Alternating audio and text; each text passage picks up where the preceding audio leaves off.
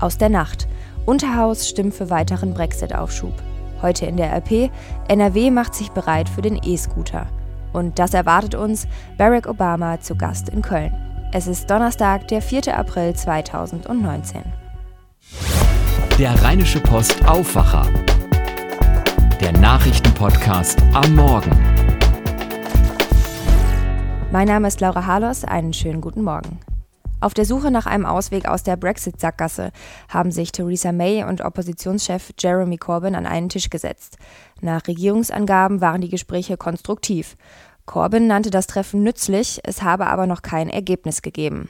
Das britische Unterhaus verabschiedete am späten Mittwochabend ein Gesetz, das die Regierung zum Auftrag auf eine weitere, womöglich lange Verschiebung des Brexits zwingen könnte. Eine überparteiliche Gruppe von Abgeordneten will so verhindern, dass es so zu einem Ausscheiden aus der EU ohne Vertrag kommt. In Kraft treten kann das Gesetz aber erst, wenn ihm auch das Oberhaus zugestimmt hat. Bundeskanzlerin Angela Merkel reist heute nach Irland, um sich vor Ort ein Bild der Lage zu machen. Die offene Grenze zu Nordirland ist eines der großen Streitthemen zwischen der EU und Großbritannien. Sollten nach einem Brexit wieder Kontrollen zwischen den beiden Teilen Irlands eingeführt werden, wird mit neuer Gewalt in der ehemaligen Bürgerkriegsregion gerechnet. Weitere Nachrichten aus der Nacht. Bei Facebook ist es erneut zu einer Datenpanne gekommen. Zwei Firmen haben Daten ihrer Nutzer aus dem Online-Netzwerk offen zugänglich im Netz gespeichert.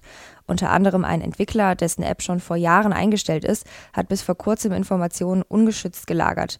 Bei den Daten geht es um Accountnamen, Kommentare und Gefällt mir Angaben. Es bleibt zunächst unklar, wie viele Nutzer genau betroffen sind.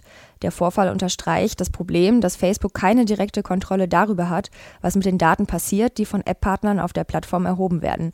Insbesondere nach dem Datenskandal um Cambridge Analytica war gefordert worden, dass Facebook mehr für den Schutz seiner Nutzer auch in diesen Fällen unternehmen muss. Damit ist das letzte NRW-Team ausgeschieden. Im Viertelfinale des DFB-Pokals hat Schalke 04 zu Hause gegen Werder Bremen mit 0 zu 2 verloren. Damit ist für die Mannschaft von Hub Stevens auch die letzte Titelhoffnung dahin. Zuvor machte Bayern München den Einzug ins Halbfinale klar. Der Rekordmeister gewann dank eines Elfmeters in der Schlussphase mit 5 zu 4 gegen Zweitligist Heidenheim. Patrick Richter berichtet für die dpa. Warum haben sich denn die Bayern gegen den klaren Außenseiter aus Heidenheim so schwer getan? Tja, eigentlich lief für die Münchner alles nach Plan, bis Niklas Süle nach einer Notbremse mit Rot vom Platz musste. Ab da haben die Bayern irgendwie vollkommen den Faden verloren. Heidenheim spielte mutig nach vorne und lag zur Pause mit 2 zu 1 in Front. Und in Hälfte 2 haben sie sogar nochmal einen Zweitore Rückstand zum zwischenzeitlichen 4 zu 4 aufgeholt. Robert Lewandowski hat dann per Elfmeter doch noch den knappen wie glücklichen 5 zu 4 Sieg der Bayern fix gemacht. Thomas Müller nach der Partie am Sky-Mikrofon. Wer dieses Spiel für mich am besten einschätzen kann, äh, muss ich mir vielleicht Rat von außen holen. Äh, mal die Familie und die Frau befragen, weiß ich nicht genau. Aber ob die wirklich eine Antwort darauf haben, warum die Münchner teilweise so fahrig gespielt haben, also ich bezweifle es. Was heißt das jetzt für die Partie gegen Dortmund am Samstag in der Bundesliga? Also gefallen haben dürfte das Trainer Niko Kovac nicht, was die Bayern da abgeliefert haben. Okay, es fehlten zwar einige Stammkräfte mit Torwart Manuel Neuer oder Verteidiger David Alaba, aber gegen Dortmund werden die Bayern nicht so leicht die Chance auf ein Comeback kriegen. Also eins ist nach dieser Pokalpartie sicher, mit Einsatz und Mut nach vorne können die Dortmunder den Bayern richtig Probleme bereiten. Heidenheim hat schließlich vorgemacht. Vielen Dank dir, Patrick. Schauen wir auf die Themen heute in der Rheinischen Post. Und bleiben wir noch kurz beim Fußball, denn im Hinblick auf den Deutschen Fußballbund lautet die spannende Frage, wer wird Nachfolger von Ex-Präsident Reinhard Grindel? Wir stellen in der heutigen Ausgabe mögliche Kandidaten, aber auch Kandidatinnen vor. Und es zeigt sich, nicht zwangsläufig müsste ein Nachfolger aus dem Sportbereich kommen. Mehr lest ihr auf der Titelseite und im Sportteil der Rheinischen Post. Wenn der Präsident des Düsseldorfer Landgerichts seinen 60. Geburtstag feiert, äh, klingt das zunächst als Nachricht nicht sonderlich aufregend.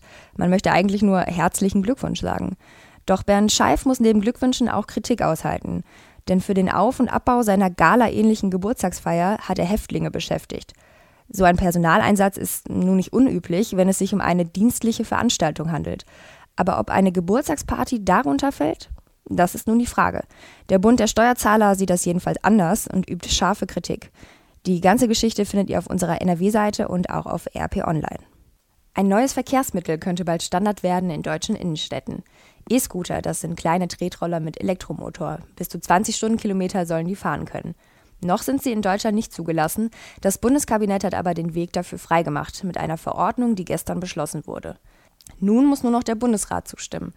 Wenn es nach Verkehrsminister Andreas Scheuer geht, werden noch in diesem Frühjahr E-Scooter über unsere Straßen rollen, so wie in Paris oder den USA.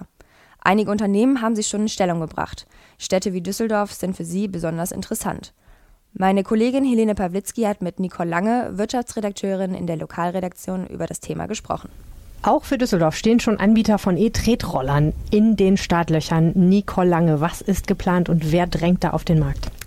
Ja, das ist ähm, eine interessante Frage, die sich wahrscheinlich noch nicht hundertprozentig beantworten lässt. Ähm, ich habe einfach mal die Idee gehabt, nachdem ich selber äh, in Paris diese Scooter habe rumfahren sehen und sehr begeistert war von dem Konzept. Ähm, und ich wusste ja, dass in Deutschland äh, die Regelung ähm, in Bearbeitung ist, dass demnächst äh, solche Scooter wahrscheinlich auch hier bei uns erlaubt sein werden.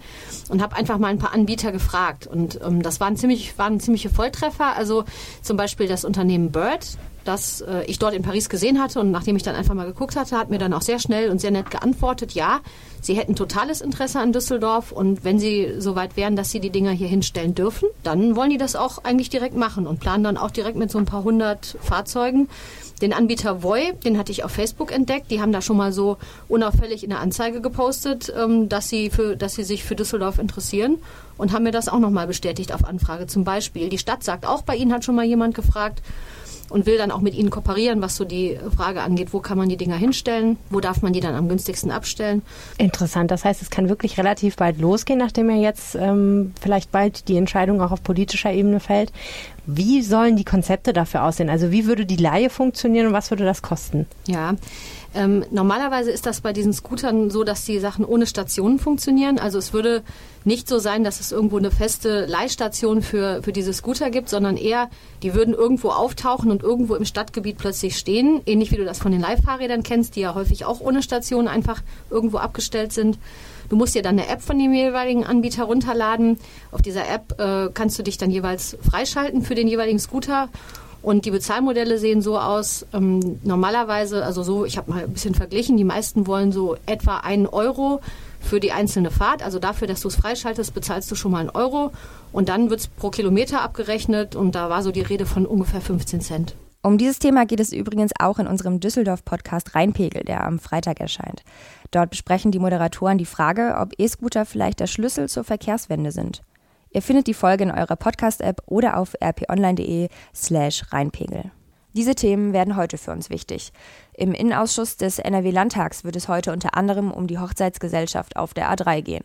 Vor rund eineinhalb Wochen musste der Verkehr auf der A3 bei Ratingen gestoppt werden, weil eine Hochzeitsgesellschaft mit luxuriösen Sportwagen die Fahrbahnen blockierte.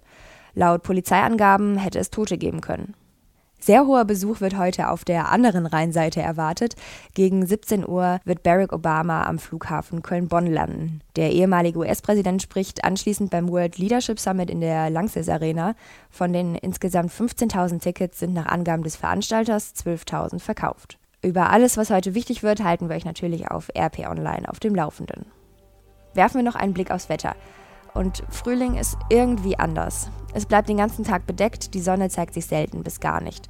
Vom Mittag bis zum Abend sind immer wieder Schauern möglich. Und auch die Temperaturen, alles andere als gemütlich. Maximal 9 Grad in Düsseldorf, Leverkusen kommt sogar nur auf 7 Grad. Morgen dann ein bisschen wärmer, maximal 11 Grad, trotzdem überwiegend bewölkt. Es bleibt aber meist trocken. Ich wünsche euch einen schönen Donnerstag, haltet durch noch einen Tag bis zum Wochenende. Mein Name ist Laura Harlos. Macht's gut. Mehr bei uns im Netz www.rp-online.de